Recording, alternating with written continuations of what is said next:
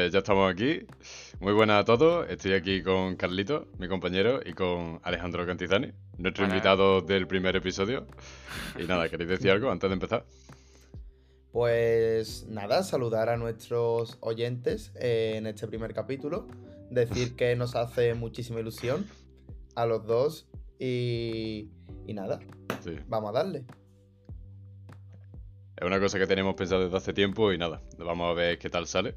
De momento, eso, tenemos aquí a nuestro amigo Alejandro, que nos ha, ha hecho el, el placer de venir hoy para hablar un poquito de él y aparte nos va a contar un poco una asociación en la que está él metido, que se llama Euroavia, y cómo él la gestiona, siendo desde la figura de presidente. Así que nada, te... bueno, antes de nada, Alejandro, eh, si quieres, preséntate un poco, qué eres, qué es lo que estudias y, y bueno.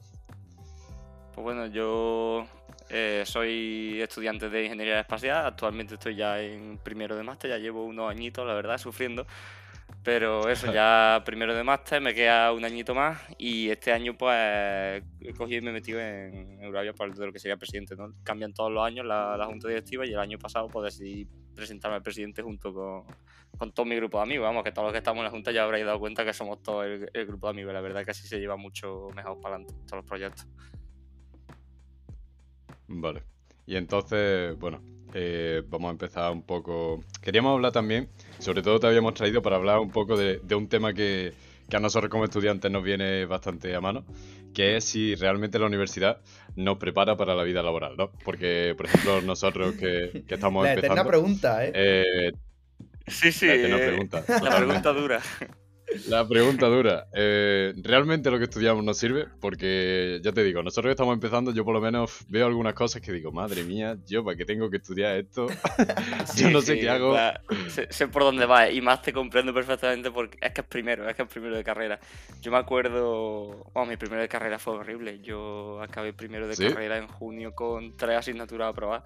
Lo pasé fatal, entre, entre otras porque estaba en un piso que, vamos, tenía una plaga de cucarachas además y todo eso, pero básicamente porque el primero de carrera es muy feo, es simplemente matemática y física y ya apenas hay nada más hasta que no empecé intro, que supongo que ya estaréis empezando ahora en, en el segundo cuadro, pues ya ahí cuando empecé a ver un poquito de, de cosas de los nuestros. Vamos, yo, yo esa asignatura fue la que hizo que quisiera seguir en la carrera, literalmente, porque si no, probablemente me hubiera salido, la verdad. Pero eso sí, pf, mi experiencia, pues eso, primero fue regular, a partir de ahí poquito a poco pues me fui poniendo, tirando del bendito septiembre, que ahora ya lo han quitado también, que ya- yo, yo no Sí, sé ahora- ahora lo han puesto en junio. Ahora, ahora es julio. sí, eso- Ahora ya no es septiembre, yo ahora es estoy julio. totalmente en desacuerdo. ¿Sí? Sí. Sí, Sí, que es lo- verdad lo, voy a, que... lo voy a pasar bien ahora aquí en julio. Con... Sí que es verdad que yo creo que julio Es es una solución más centrada en lo que es disfrutar del verano que en, que en el rendimiento académico. Porque sí que es verdad que yo tengo amigos que lo comentaban, que decían, fue pues menos mal que, con, que he aprobado en julio, porque si no ahora mismo, esto a finales de agosto, si no ahora mismo estaría hartándome de estudiar. Y claro, sí que es verdad que lo tienes más fresco y tal, pero también Mm. tienes menos tiempo para trabajártelo. Claro, Así también te que- puede pasar que no tengas tiempo de prepararte la asignatura. Claro. Claro, Claro, porque es que además eso, es que al que al que haya suspendido porque no le ha salido bien o porque no se ha enterado, es que ya pff, Sí. lo tiene chungo. Claro, si Yo sí, yo no soy te- de los, de los supporters de septiembre. si tú no te has enterado por X o por Y de nada para junio, pues el meme este de apártense, voy a salvar el cuatri en dos semanas, eso es más meme que otra cosa. Eso. Es complicado. Sí, más, más meme que realidad. Se puede hacer, Sí, pero se puede hacer porque un- alguna vez ha caído, pero, pero es, es complicado. Tienes que ser un tryhard de Bueno, cojones. y tú por ejemplo, hombre, eso, eso está claro. Que, mm, Alejandro, una cosa. Tú por ejemplo nos has comentado que tú estás estudiando ingeniería aeroespacial, ¿no? Hmm. Eso por ejemplo, para, alguien- para alguien que no lo sepa, nosotros más o menos tenemos una idea, pero ¿qué nos puedes contar de qué, qué es lo que estás estudiando y qué diferencia, por ejemplo, a la ingeniería aeroespacial de otra ingeniería? Claro, a ver, eh, tú tienes que prácticamente hasta segundo de carrera todas las ingenierías son muy similares, se dan mucha Sí. matemática, álgebra y cálculo, eh, dais lo básico de termodinámica, resistencia a materiales, elasticidad, estructura. Sin embargo, lo que más caracteriza nuestra carrera principalmente es mecánica de fluidos, lo que es la mecánica de fluido y la aerodinámica es verdad que en- yo diría que no hay ninguna otra carrera que se dé como la damos nosotros. Todo lo más industrial y demás, lo que se da en mecánica de fluidos son siempre a lo mejor líquidos, rollo agua y cosas así, pero, pero nunca se- Ujú. no hay otra carrera que toque el tema de la aerodinámica además. Y luego ya, pues bueno, cuando se llega a cursos más superiores, sí es verdad que se trabaja mucho a lo mejor lo que sería el, el proceso de desarrollo de cálculo de una aeronave y, y luego también las asignaturas ya más relacionadas al espacio, que es verdad que aquí en Sevilla no tenemos tantas asignaturas relacionadas al espacio y algo que se está ahora intentando cambiar un poco, hablaba una vez con el profesor que da eh, mecánica orbital, que es Rafael Vázquez Valenzuela, que es eso estuvimos charlando ahí una vez con él, nos dijo que ahora con lo de la agencia espacial y demás, pues está intentando aprovecharlo para meter alguna asignatura más y todo eso. Y la verdad es que son asignaturas que están muy chulas, y son eso, son de las que nos diferencian con otros y que realmente mm, en ninguna otra carrera te la va a ver. Básicamente eso, aerodinámica, mecánica de fluidos avanzada y, y mecánica orbital. Que eso, Carlos, has visto que, que la Sevilla ha sido elegida para ser. Sí, para La hacer la sede o sea, la- de la la, sede. agencia espacial, ¿no? Sí, sí, he visto, he visto la noticia. Hombre, Sí. eso. Tiene, tiene muy buena pinta, la verdad. A ver si hay suerte y, y se potencia. Ahí Se sabe tenemos la foto, los, los chavalitos de la Junta de Eurovia, con la ministra y demás. ¿Se sabe por qué ha sido elegida? ¿Ha sido por sorteo? ¿Ha sido por, a lo mejor, por las condiciones meteorológicas de la ciudad? ¿Se sabe? No sé, pregunto, ¿eh? Yo es que Lo estoy un poco de- desinformado con el tema.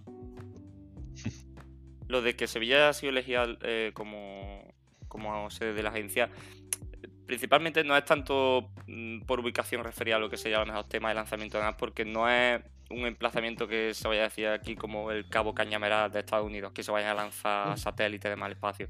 El, lo que mm, el concepto que tenemos de agencia espacial realmente no es así como unos headquarters, uno, una la sede principal de la NASA donde se estén desarrollando cosas. Es más que nada Claro. eh, tema de eh, congregar el- todas la- las distintas agencias que había ya en España del tema del espacio, como por ejemplo podía ser el INTA, que estaba relegado al Ministerio de Defensa y otros elementos que estaban destinados al Ministerio de Ciencia y demás. Y el objetivo de la agencia espacial era reunirlo todo. Entonces, más que nada, una sede ejecutiva, lo que se va a venir aquí. Es algo Ajá. como para un, un órgano de gobierno, lo que sería todas esas distintas ah, Claro. eh, organismos, básicamente. Pero eso, aquí realmente no se va a lanzar nada. Si es verdad que, por ejemplo, en el INTA del, del Arenosillo, en Huelva, eso sí es una. eh, sí tienen plataformas de lanzamiento para satélites suborbitales. Que, por ejemplo, cuando fuimos allí nos estuvieron explicando y demás que se, se querían lanzar algunos satélites desde allí y había ya proyectos para lanzamiento desde allí. Qué guapo, claro. La Y, sí. y se sabe, o sea, ¿hay ya un sitio elegido, escogido para, para emplazarlo aquí en Sevilla? Sí, el, el edificio y todo, eso está ya todo hecho. Eso fue en. El edificio era el CREA, que está en el- la zona de San Jerónimo. Porque eso, es decir, el concurso público en el que se ofertaba. Es decir, eh, fue un concurso público en el que el objetivo era centralizar lo que era la agencia de Madrid, básicamente del, del centro de España, donde ya hay una gran cantidad de, de órganos Claro. ejecutivos. ¿no? Y entonces, pues se sacó a concurso público y, y eso, se, cada ciudad debía presentar una propuesta, se exigen algunas cosas. Una de ellas, por ejemplo, era que se pudiera eh, realizar la puesta en marcha de la agencia de forma inmediata. Entonces, para ello hacía falta un edificio. Y, y por eso se eligió aquel edificio. El edificio el crea en San Jerónimo, que está ya, estaba ya habilitado directamente para, para para ponerse en marcha y empezar a funcionar. Claro. Vale, pues guay, sí, no, a ver si... Y, hombre, me imagino que tardará un poco en realizarse todos los Sí. cambios y bueno, y, y sobre todo movilizar, movilizar recursos de Madrid aquí, que es donde ahora Mm. mismo, vamos, yo por lo que leí, era donde más estaba concentrado. Que, mm, y una, una pregunta, Ale, que te quería hacer. Em, porque también en Ingeniería Aeroespacial la, la carrera es una carrera que tiene... es relativamente nueva comparada con, con otras, sobre todo con otras ingenierías otras carreras, y también tiene la fama de ser súper dura, muy complicada, la gente te mete mucho miedo antes de entrar, que no puedes decir tú que ya llevas ya llevas un tiempo sufriéndolo. A ver, eh, con eso. Yo este año, a ver, este año con los de Eurovia y demás he tenido más contacto Sí. con, con los profesores y demás. Y es verdad que los primeros años en ingeniería, en toda ingeniería, suelen ser de criba. Primero y segundo mm, te sirven para quitarte gente de medio que no vale. Y eso es así. Es así porque es los años donde más gente se sale de la carrera. Porque además donde ves si realmente te gusta lo que estás haciendo o no. Porque es verdad que es una carrera dura. Y si es dura y encima no te gusta lo que estás haciendo, eh, apaga y vámonos, vamos. Entonces, eso es verdad. Es verdad que es duro y es verdad que que los profesores a nuestro grado suelen exigirle más.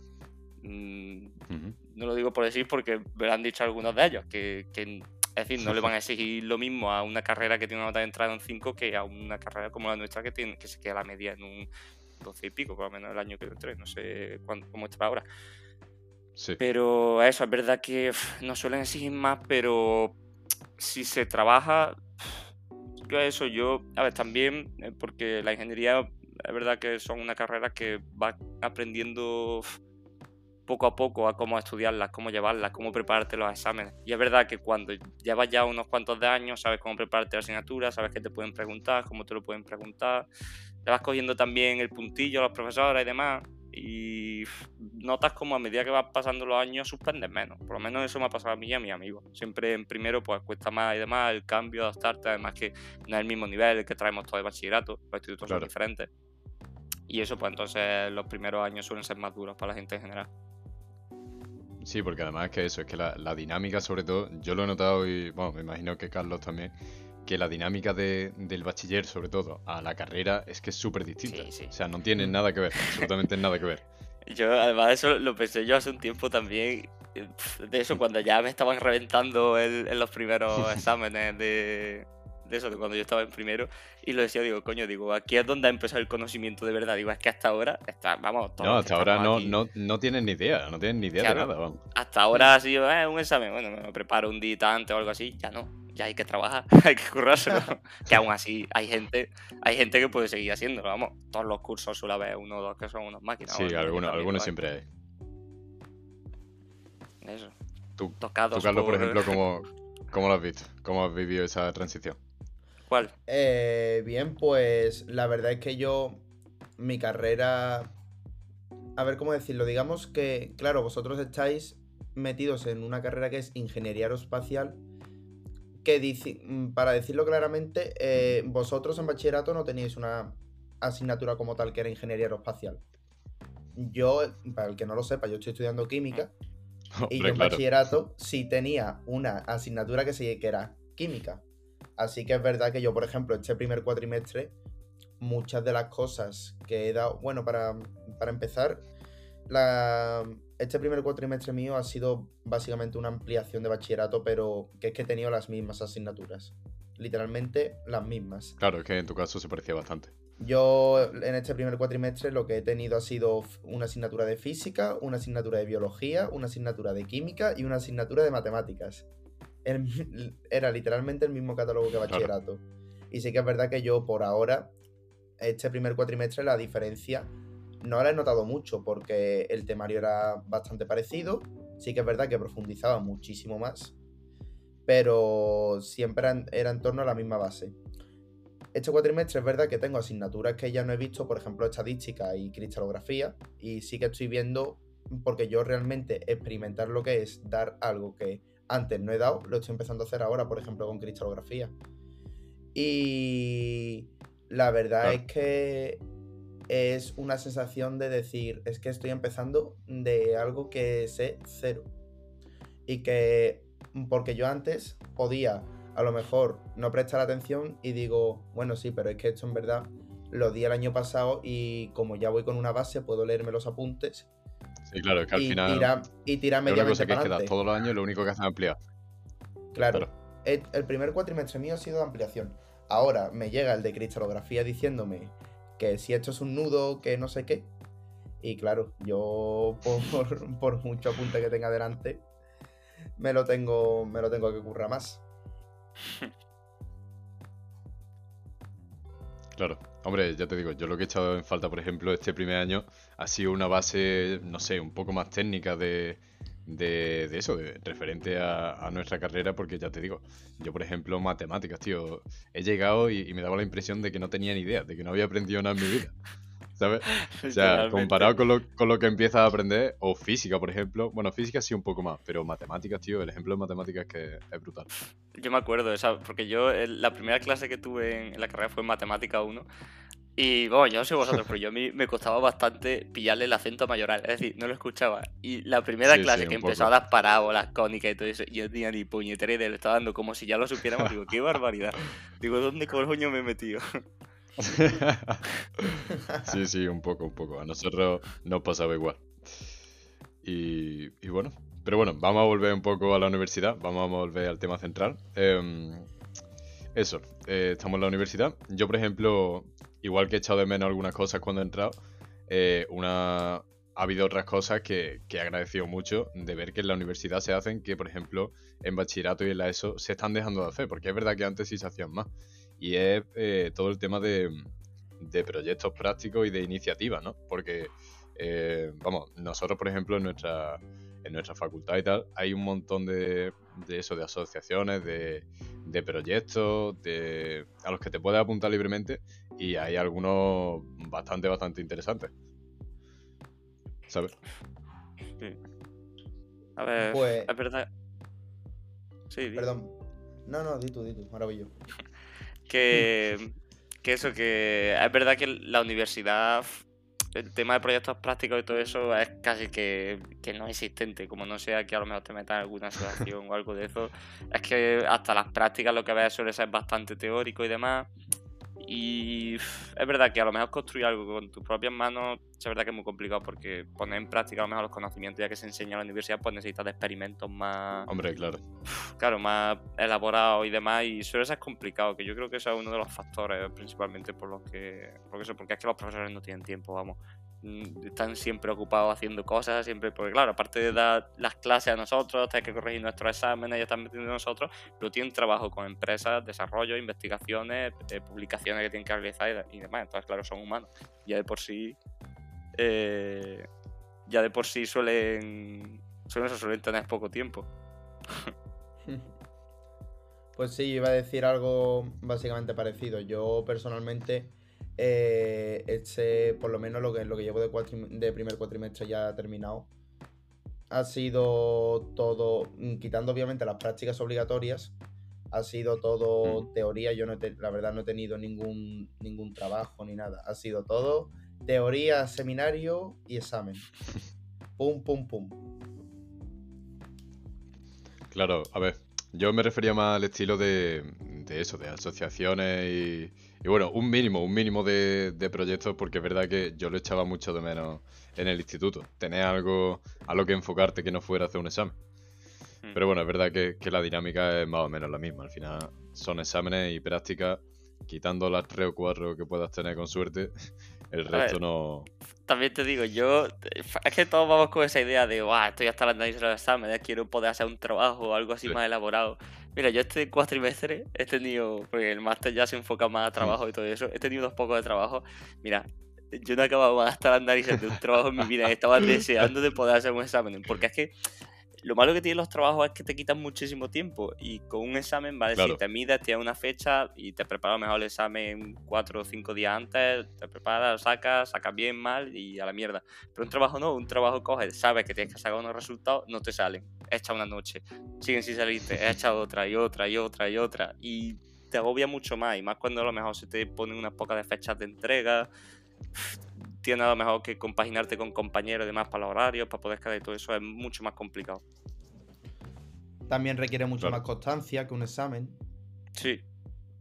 claro, a ver. Un, trabajo no puedes hacer la de estudiártelo la semana de antes y tirarte el 4 y descansando. Claro, porque no nos vamos a mentir. Eso que se dice de, de llevarlo todo el día, estudiar todos los días, eso, eso es muy bonito, pero. Eso es mentira. La idea, la idea es muy bonita. La a ver, todo lo más que... luego la práctica. Claro, todo lo más las prácticas que le dedica a la semana, yo que sé, que le echa al día, aparte de la hora que tiene de clase, dos orillas para repasar un poco lo que has hecho y ya me estoy pasando.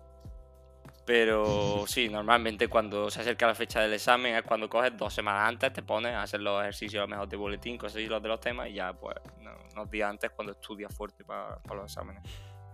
Mira, nosotros eh, en la presentación de, de una asignatura de este cuatrimestre, no me acuerdo ahora mismo cuál era, si era cristalografía o era estadística, el profesor nos hizo como una tabla de las horas que en teoría le teníamos que dedicar a la asignatura y ponía Sí, Eso la lo han hecho nosotros no también. sé cuántas horas de clases presenciales. Y dices tú, vale.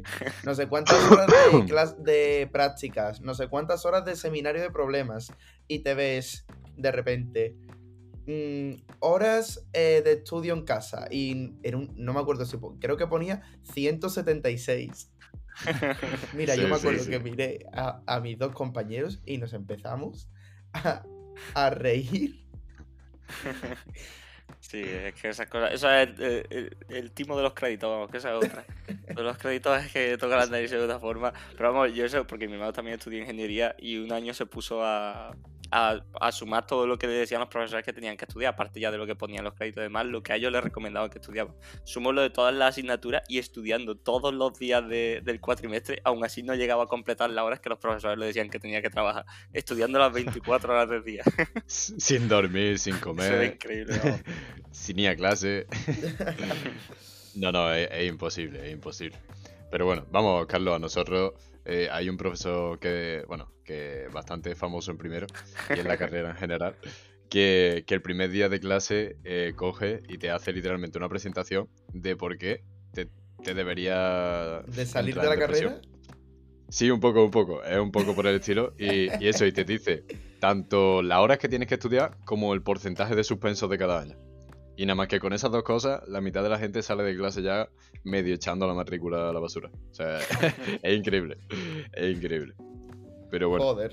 bueno, que. mm, Bueno, otra cosa, una, una de las cosas por las que has venido tú también, Alejandro, era porque queríamos hablar de, de Euroavia. Que, que, por ejemplo, dentro de las iniciativas que hay dentro de la universidad, como hemos estado hablando, eh, es una que, por ejemplo, en la nuestra eh, tiene muchísimo tirón. Y, y bueno, eh, al final eh, he estado buscando y creo que es de la una de las asociaciones de Sevilla, si no la que más, más grande de estudiantes de universidad. A ver, sí, la verdad que tenemos mucho tirón y, y eso, dentro de lo que es Euroavia a nivel internacional, a nivel europeo, que nosotros lo que somos eso es, nosotros somos una sede local de lo que sería la asociación a nivel europeo, que nace en el 59, ya hace más de 60 años. Y es verdad, ahora mismo tenemos 221 socios, creo que además, sí, bueno, lo sé porque se Ujú. apuntó el otro día un chaval y, y eso éramos justo 220 y ahora con este pues a 221. Somos una asociación muy grande y es más, nuestra propia asociación a nivel europeo no nos reconocen, que somos la, la más grande.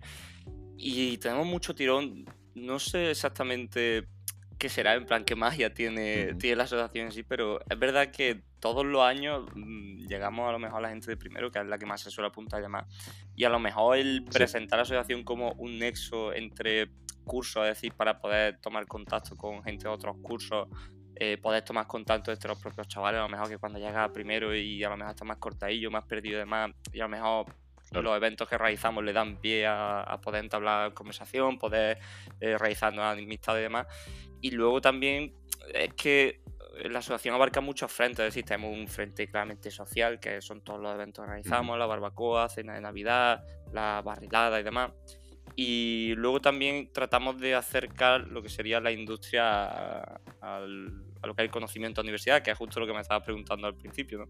Que Sí. es decir, si la universidad realmente te prepara para eso, pues es verdad que ahí hay una falta, que es ya por lo que por lo que nace la asociación a nivel europeo en el 59, justo por, por ese mismo motivo, porque eso, indagando en los archivos de, de Euroavia, un día leyéndolo y demás, Ujú. lo vi y nace eso por los mismos motivos, por la falta de correlación entre lo que son los estudios universitarios y la, y la industria.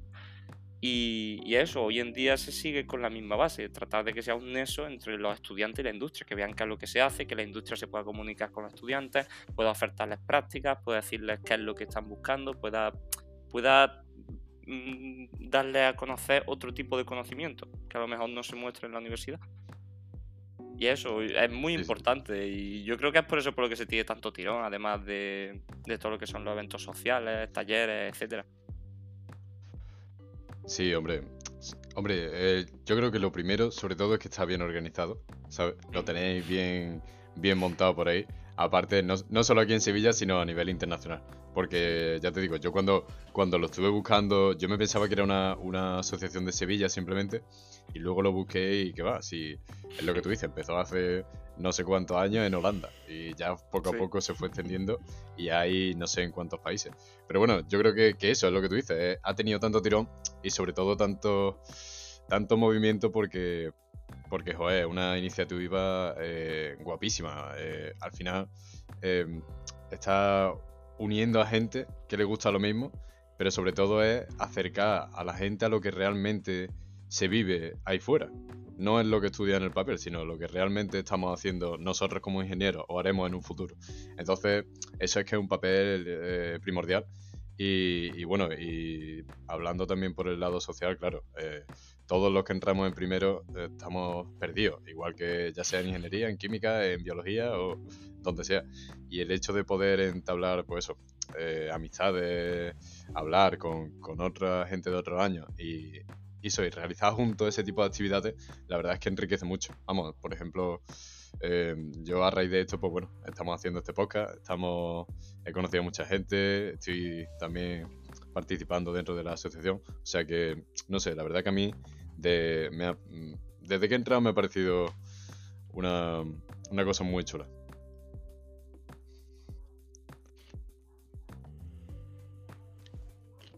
Tú, por ejemplo, Carlos, tienes por allí en química, ¿hay algo del estilo? Pues creo que bueno, sí, hay una hay una también una asociación, está la, la ASEC, que es la, la Asociación de Estudiantes de, de Química, pero Sí. no organiza tampoco mucho, no tiene tanto movimiento como estoy viendo que, que tenéis nosotros. Sí que es verdad que también hay están los congresos de divulgación. Hubo uno en noviembre y creo que ahora, ahora ha habido otro, sí que es verdad, pero ese ya ha sido más enfocado a, a la gente de máster y tal. Y y sí, hay, hay movimiento tal, pero tampoco, por lo que estoy viendo, vosotros tenéis bastante más. Bueno, también Ah, es que hay, mucha gente. Sí, es, lo que la hay gente mucha gente implicada. ¿verdad? Sí, Claro, al final las masas tiran de las masas. Es decir, cuando Sí. tú tienes una asociación ya que es grande es mucho más fácil hacer que se mueva que cuando una asociación que está creciendo. Pues Claro. sí. Pues sí, pues sí. Eso tiene muchos perfiles diferentes de personas. A lo mejor eh, hace un evento que está enfocado para una parte de tus socios y luego otra parte de los socios a lo mejor que no le gusta tanto ese evento. O a lo mejor puede ser gente que no Mm. le tienen tanto eventos sociales, pues le pone un taller y le flipa un taller de Excel, un taller de aeroplano, como que lo vamos a abrir ahora mismo, como que lo estaba haciendo antes de, de eso, de entrar aquí con vosotros. Estaba ahí eh, organizando las presentaciones y demás. Pero eso son...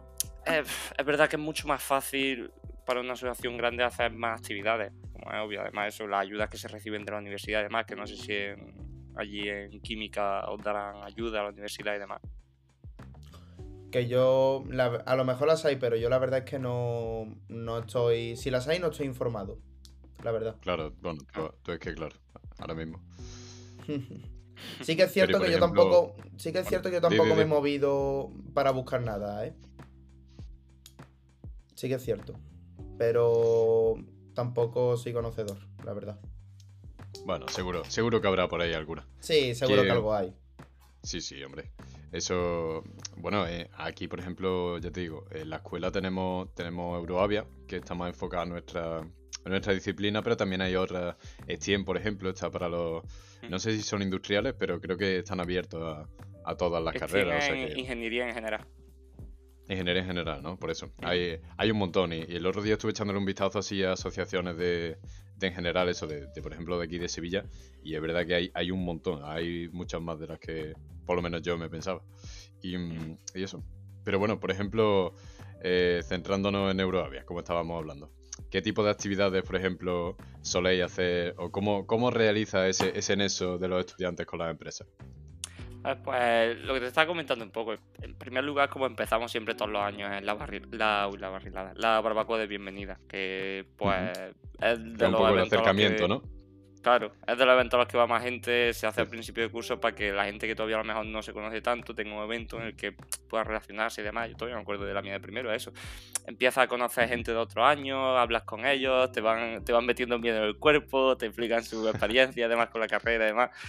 Y es uno, yo para mí es uno de los eventos más bonitos, la verdad, que tenemos de, de siempre, porque esa es la primera toma de contacto con lo que sería el grupo que te va a acompañar durante no sé cuántos años echamos aquí en la universidad, 6, 7, alguno Sí, más, alguno menos, pero bueno. Y, y eso, pues, desde los eventos sociales que, que contaba antes hasta lo que serían talleres que hemos estado que realizamos, como pueden ser a lo mejor el taller de látex para aprender a realizar documentos científicos, eh, talleres de Excel, talleres de cohetes, talleres de aeroplanos, que son más técnicos. Intentamos como poner algo más en práctica los conocimientos que se da en la universidad, pero eso, como decía antes, poner en práctica los conocimientos que se dan en la universidad es algo complicado, necesita que sea un experimento bastante cerrado o algo así. Si quieres hacer algo práctico que lo puedas construir tú, que no se te vaya de padre el presupuesto y demás, son cosas muy sencillas, toca lo más, lo más superficial. Entonces eso es también complicado organizar algo de ese estilo. Y luego, por otra parte, pues tenemos lo que serían las visitas a la industria, a las bases militares, que normalmente las bases Claro. militares, pues, es lo que más gusta. Es Lo que más llama, ver los cazas, ver material militar, que es siempre de lo más, es decir, donde se supone que están las mayores prestaciones la ingeniería y demás. Y eso, eso le llama mucho la atención. No, hombre, La verdad es que está bastante, bastante guapo, sí. Sí, hombre, y, y son. Bueno, realizáis varias visitas a la- al cuatrimestre o a. Bueno, varias, Sí. varios talleres, varios. O sea, que al final es una cosa que, que se mueve mucho y da muchas opciones a. Si no puedes ir a una cosa, puedes ir a otra, o te apunta a un taller de, de algo que esté más enfocado en tu gusto. Por eso Claro. que, Eso Tiene- es, es ampliar el bastante horizonte rango. de actividades. Claro. Hombre, y sobre todo que también una cosa que me ha gustado, ¿no? De, la organización, como la tenéis, es que también eh, promovéis mucho, bueno, la, inserción en el mundo laboral, porque eh, tenéis, mucha, tenéis mucho contacto con empresas, ya sea por las visitas, por los talleres o lo que sea, y muchas veces sois capaces de, de redirigir ofertas de empleo a los propios estudiantes.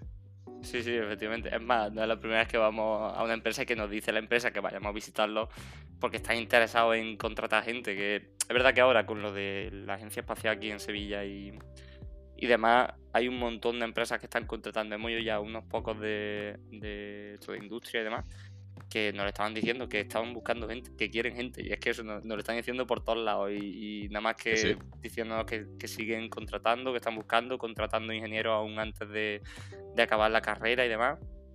Y eso ahora mismo es un sector que está muy en auge. Rafa, ya sabes. Te gana, te Ya, gana de perrillas. momento. Hombre, de, de momento vamos poco a poco, pero bueno, lo tengo. Hombre, eso siempre está en mente. Hombre, claro. No, y eso es, es- es interesante, interesante por, por eso, porque hay muchas opciones. Y, y eso. Bueno, y también otra cosa que te quería preguntar. em, tú este año, tú me has dicho que llevas un año, ¿no? De, como presidente de, la asociación. Sí, es que es decir, No, las de- elecciones son anuales. Entonces la, la Junta Son cambia todos los años. Que eso, también lo que estaba diciendo antes de que este año mm, que hay muchas actividades y más, depende del nivel de involucración de la Junta. Pero el- como te estaba comentando, este año Claro. nos hemos metido el grupo de amigos, teníamos muy presente ya desde hace bastante tiempo que nos queríamos meter, la mayoría de mis amigos están en su quinto año, es decir, que están acabando, tienen dos asignaturas de TFG o algo así, tienen bastante tiempo libre, entonces eso, cada proyecto que a lo mejor nos juntamos y estamos charlando un rato, pues al final nos surge un proyecto, lo decimos, la gente tira para adelante, pues lo hacemos. Va así la cosa. Al fin y al cabo es lo que la gente se quiere involucrar, la gente que está en la junta. Claro. ¿Y cómo sois, por ejemplo, capaces de distribuir todo el trabajo? Porque, bueno, aparte del nivel de implicación, tendrá una, una organización y sobre todo una estructura. Porque además tenéis que hacer caso, tenéis que, que recibir desde arriba. Claro, ¿No? sí. Sí, es decir, la estructura que tenemos, los cargos que tenemos en lo que es Eurovia sería el presidente, que, que soy yo. Luego teníamos vicepresidente, que es Alejandro Bonache, tesorero, que es Enrique, el secretario, que es Antonio Manuel, dos executive members, Rubén y Javi, el webmaster, que es Antonio Bravo, y, y el IEM, que sería el Comunicaciones Exteriores, que es el que lleva el departamento de comunicación también, que es David. Entonces, cada uno eh, tiene unas actividades como específicas. Es decir, yo estoy más, más relacionado a lo que sería la cara al público, tanto a nivel de empresas como a lo mejor de actos y cosas así, sobre que tiene que a lo mejor realizar presentaciones de la, de la asociación y demás. Eh, a nivel internacional en Euroavia tengo la obligación de ir a los congresos, representar la, a la asociación lo que serían los congresos. Siempre que se pueda, claro, porque normalmente pues eso eh, cuesta un dinero, coger los aviones, el congreso en sí, ya cuesta un dinero, y eso, pues si lo permite la economía, pues eh, normalmente tiene que ir el, presidente y el IEM, que es el punto de contacto internacional. Enrique, que es el tesorero, está más, está más dedicado a lo que sería llevar las cuentas, que cuadre todo, que no se pierda dinero por ningún lado. Antonio Manuel son las justificaciones de lo que sería ayuda y ese estilo. Y luego ya Bonache, que es vicepresidente, está un poco ahí de apoyo en, en todos los, ámbitos. Y lo que serían los, los relaciones externas, que son Rubén y Javi, son los que más los que más se comunican con vosotros, es decir, con los, con lo que serían los asociados. Son los que escriben normalmente la mayoría de los correos, los que se encargan de abrir los formularios de las excursiones, organizar un poquillo lo que serían los socios. Pero luego eso serían las tareas comunes. Luego siempre todas las semanas nos reunimos y realizamos un reparto de tareas. Es decir, a cada uno se le asigna tareas, a lo mejor más o menos enfocado a su trabajo, pero aunque cada uno tenga tareas comunes, el trabajo de la Junta es grupal. Claro, al final soy, soy un grupo y os tenéis que dividir lo que haya esa semana, ¿no? Claro, lo más normal es que las tareas que haya no sean las específicas de cada uno, sino que sean tareas que tiene que hacer la Junta en general. Como a lo mejor, yo que sé, ir a reservar un aula porque se tiene que dar un taller y a esto, lo otro, se reparte entre la gente. Siempre dependiendo, de intentando... Por Sí. No, que te iba a preguntar, que, ahora que has dicho lo de las cuentas, vamos, ya no sé si a nivel de tesorería o de ayudas, pero vosotros, por ejemplo, tenéis que, dar eh, registro o tenéis que enseñar algo, por ejemplo, a la universidad o al ayuntamiento. Eh, nosotros a la universidad y al ayuntamiento en principio no. Yo es que ahí eh, no estoy en voto, pero vamos. Eh, lo que tenemos que justificar son las ayudas que se piden, que normalmente se hace al principio de curso. Vamos, acabamos de realizar la de, este año. Nosotros solicitamos una ayuda con, la, con las visitas, las actividades que queremos realizar durante el año. Y la escuela coge y te da un presupuesto. Ahora, ese presupuesto te dice cómo gastarlo. A lo mejor te dice, tanto dinero se tiene que gastar en el acuerdo de empresas marco de la Universidad de Sevilla. Eh, tanto dinero lo puedes pedir a una empresa externa y demás, así como que te ponen eh, condiciones para gastar ese dinero. Entonces tú, te, puedes gastar ese dinero. Claro. Y luego está el dinero que tenemos nosotros de la asociación, que es el dinero que a lo mejor hemos recaudado en eventos, el dinero de las cuotas de los socios, el dinero de a lo mejor de esos eventos internacionales que se han, que se han realizado y se le ha sacado beneficio, a lo mejor no es lo más normal, por eso. Y ese dinero sí es verdad que intentamos no gastarlo y que lo tenemos a lo mejor, pues como puede ser el, viaje que hemos abierto a Granada. Ese dinero, por ejemplo, el autobús lo pagamos nosotros de ese dinero, porque se hace todos los años así. Entonces es una organización intentamos que el fondo nuestro nunca vaya para abajo, intentamos gastar la ayuda lo máximo, lo máximo posible. Y, eso, más que nada porque hay reglas en Eurovia Internacional, tienes que hacer un evento internacional cada cinco años. Y, bueno, pues son eventos caros, normalmente se te van bastante dinero, tienes que buscar sponsor además y puedes perderle dinero al evento. Entonces intenta tener ese dinero en el banco de colchón. Claro, claro, claro. Bueno. Pero está, está guay, tío, porque al final es, por lo menos inspirador. Eh, mm. Yo por lo menos lo veo así. Que, que, al final soy un grupo de colegas y soy ¿Cuántos soy en el equipo al final? ¿Ocho, no? ¿Ocho, nueve? Sí, somos ocho. Y cada uno tenemos ocho, una que cantaría, vamos, aquí vamos aprendiendo sobre la marcha.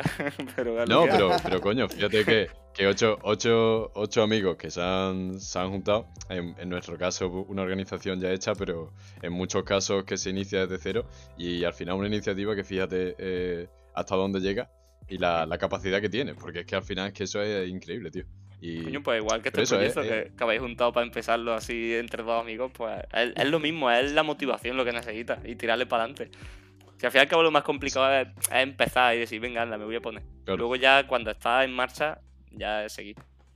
La verdad es que sí, yo pienso igual, yo pienso igual que tú, que al final con proyectos así lo más importante es tener ganas y lo más difícil tirarte a la piscina. Ya una vez dentro va saliendo todo. Mm, saldrá mejor, saldrá peor. Habrá rachas buenas, habrá rachas malas, pero todo para adelante. Y más si lo haces con ilusión y, porque realmente te gusta. Claro, sí. Pero bueno, eso está bien, que la, que la gente vea que, que, bueno, que con ganas, lo que hemos dicho, con ganas y con, con algún colega que, te, que se tira a la piscina contigo, se hace, se pueden hacer cosas muy chulas y, y se llega bastante lejos. Pues nada, yo creo que, que hemos echado aquí un buen ratillo. Si queréis comentar algo más. Yo por mí, vamos. Hemos, estado, la verdad, que hablando muy bien. Sí, la Sí, verdad no, es que bien. interesante cuanto menos. Hombre, yo estoy encantado de hablar de la universidad, además rajar un poquito por aquí y por allá y luego de la asociación poco. Aprovechar que aquí se puede, ¿no? Claro. Claro. Aunque van a saber quién soy por el podcast, pero bueno, yo, los profesores ya saben lo que hay, que, que bueno, no Sí, todo bueno, al final. son halagos. Y mira que admiro, admiro a muchos profesores de los que hay ahí, considero que son muy buenos, pero bueno, también, también nos putean lo suyo. Tienen que hacerlo también en parte. Sí. Pero bueno, Si no, luego los aviones se Pues caen y no queremos eso. no, no. Yo Precisamente tengo un no. profesor, yo tengo un profesor que me dice que me hace mucha gracia porque cuando tenemos fallos en los cálculos, claro, cuando una persona falla los cálculos, tiende, tiende a tirar de la herramienta del procedimiento. claro. y yo, pues me acuerdo mucho de Rafa, de mi padre, que mi padre también se dedica a la aeronáutica y tal. Porque nos dice, se te van a morir los pasajeros del avión. Porque claro, si fuéramos ingenieros aer- aeroespaciales, aeronáuticos, el procedimiento no nos vale para. Claro. Ah, También es que eso tiene otra, que los profesores te dicen eso, pero claro, tú tampoco vas a entregar un avión en una hora y media que te ponen del tiempo de un examen. Hombre, sí, puedes salir por ahí. Es, es un poco Oh. distinto en otras circunstancias, pero Claro. es muy diferente la forma. el- Es que es eso lo que decía antes. Un examen al fin y al cabo es una prueba muy ficticia, que rara vez te ponen Sí. algo que es realista. Y cuando tú trabajas en un trabajo ves mucho más. Te das mucho más cuenta de los errores, tienes tiempo para pensar porque las cosas no pueden estar saliendo como, como deberían y demás. Pues sí, claro, pues la verdad es que sí. pues eso. Pues nada, muchísimas gracias a los dos. eh, y sobre todo a ti, Alejandro, por haber hecho el honor de venir aquí y ayudarnos. Aquí. Y, y nada, y, y si alguien nos está escuchando, muchas gracias por haber aguantado este primer episodio. Lo dicho, eh, tenemos ilusión por empezar este proyecto y veremos hasta dónde llega. Y por mi parte, nada más. Nada. Por la mía Muchas tampoco. gracias a vosotros por invitarme, anda. Muchas Y que gracias. tengáis mucha suerte coño, con el proyecto. Venga. Chao.